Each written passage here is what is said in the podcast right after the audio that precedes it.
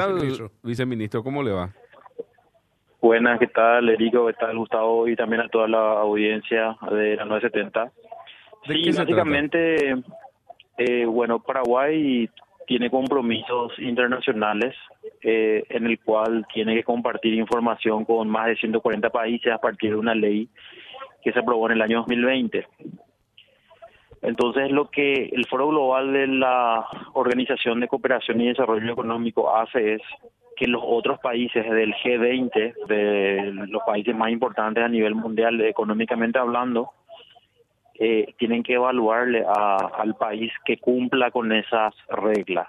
Entonces, hemos adaptado la normativa desde el punto de vista legal y desde el punto de vista de reglamentación y eso es lo que están evaluando eh, y bueno, hoy aprobamos esa evaluación, ¿verdad? Eh, fue una reunión bastante importante donde se vio, de hecho, hace un año y medio ya empezamos a compartir eh, todo lo, lo que hicimos y bueno, hoy fue eh, la evaluación de la primera fase y tenemos tiempo hasta eh, junio del año 2026 para adoptar las recomendaciones que ellos hicieron en esta primera fase y bueno, eh, básicamente es intercambiar información con los otros países, con jurisdicciones en cuanto a para, para la lucha contra el, eh, la evasión de impuestos y el lavado de activos.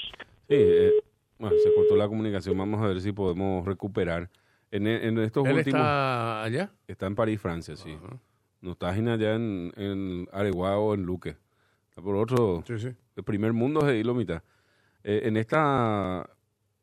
Te, te diría, eh, no, no solamente los últimos años, sino la última década, el tema de la transparencia fiscal, el intercambio de información entre los estados eh, y todo esto que se viene hablando hace tiempo, cambió profundamente en todo el mundo la posibilidad de evadir impuestos como anteriormente se hacía. Y ni qué decir con el tema del lavado de dinero también, ¿verdad? Es mucho más difícil, eh, más difícil que antes, hoy en día evadir impuestos y se mejoró bastante la transparencia. Paraguay, de algún modo, eh, estaba buscando mejorar sus condiciones también para que sea un país en donde sea seguro invertir, ¿verdad? El grado de inversión, esto también seguro Que, tiene... que es muy importante para lo que vos decís, ¿verdad? Mucho Porque un país ver, que sí. no ofrece ninguna garantía, eh, no hay capital que te llegue. Sí, y esto es ley, eh, le iba a preguntar eso, eh, ya durante la pandemia me acuerdo que habíamos hablado de que eh, se aprobó y se volvió ya, eh, se promulgó esto y estaba ya como ley eh, y Paraguay formalmente está esto presentando a nivel internacional. De algún modo es un avance significativo eh, en esa materia a nivel eh, internacional de Paraguay, ¿no? Estábamos diciendo, viceministro, en relación a este tema de la transparencia y la dificultad que hoy en día se tiene a nivel internacional eh, para el tema de lavado de activos y también para la evasión impositiva.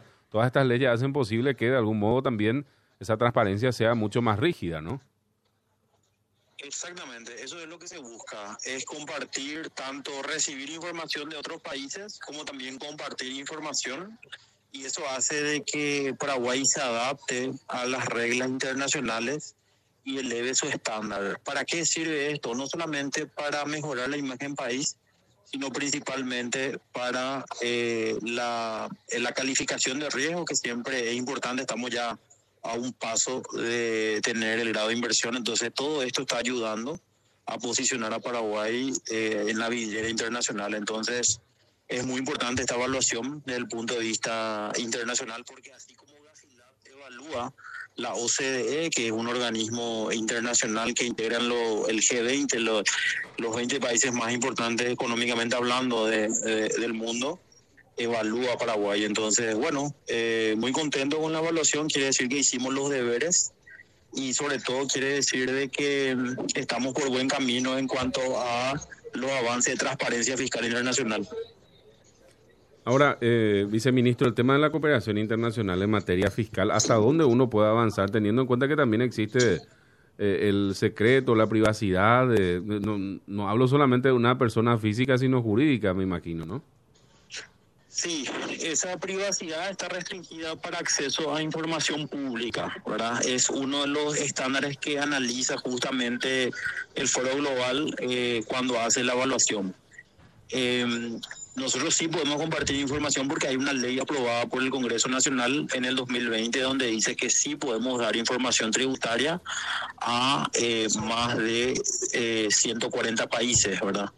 Entonces, una cosa es tener la ley, tener la aprobación legal de hacerlo, pero otra cosa es hacerlo en la práctica y que eso sirva para mejorar la recaudación, ¿verdad? Entonces, y luchar contra la evasión de impuestos, el lavado de activos y otros delitos transnacionales. De hecho, con todos los avances que tuvimos, a Paraguay se le reconoció y eh, eso llevó a eh, que me hayan elegido como presidente de la iniciativa América Latina del Foro Global.